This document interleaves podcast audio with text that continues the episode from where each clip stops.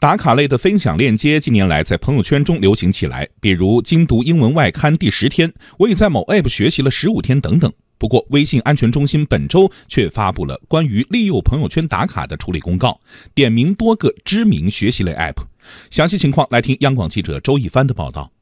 精读英文外刊第七十九天，焦虑经济学解压玩具真的能缓解焦虑吗？这是一篇典型的朋友圈学习打卡标题。一些人打卡是基于分享学习内容或行为的想法，另一些则是想参加 App 的活动。打卡可以退学费或者送书礼品。在新媒体营销专家贾金华看来，对于企业来说，打卡是一种获客及营销策略。我觉得他们就是一种纯营销的行为，而不是说我是为了提升这个用户体验啊，是为了督促这个用户去学习。当朋友圈被此类分享充满时，一些用户觉得自己的微信使用感受也大打折扣。江苏的李女士说：“打卡到朋友圈，比如说因为有朋友看我的朋友圈，可能也就觉得有点干扰到别人啊，每天打卡这样。”针对此类打卡行为，微信安全中心五月十三号发布关于利诱朋友圈打卡的处理公告，点名流利说旗下产品流利阅读、火箭单词、轻课旗下产品潘多拉英语、薄荷阅读等。公告称，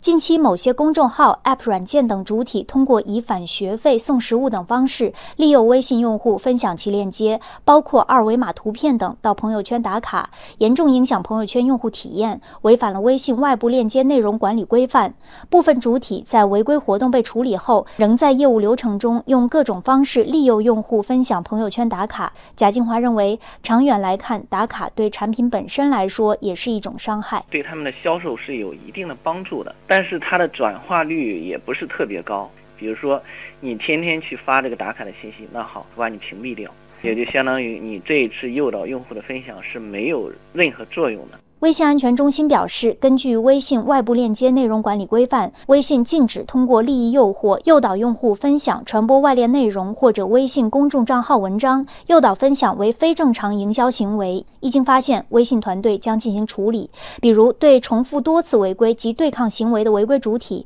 包括但不限于下调每日分享限额、限制使用微信登录功能接口。针对微信的处理公告，流利阅读方面表示，仍在参与打卡返费课程的用户无需朋友圈打卡，只要完成当日课程就可以获得全额奖学金。但是对于以此作为主要获客方式的公司来说，微信的处理公告是否会影响未来发展？贾静华，打卡分享这种是一种成本比较低的一种营销方法，而且它的门槛很低。营销的本质本身就是需要用创新、用创意去打动人、去感动人，而不是说给用户增加一些用用这个狂轰滥炸的这种方式去营销。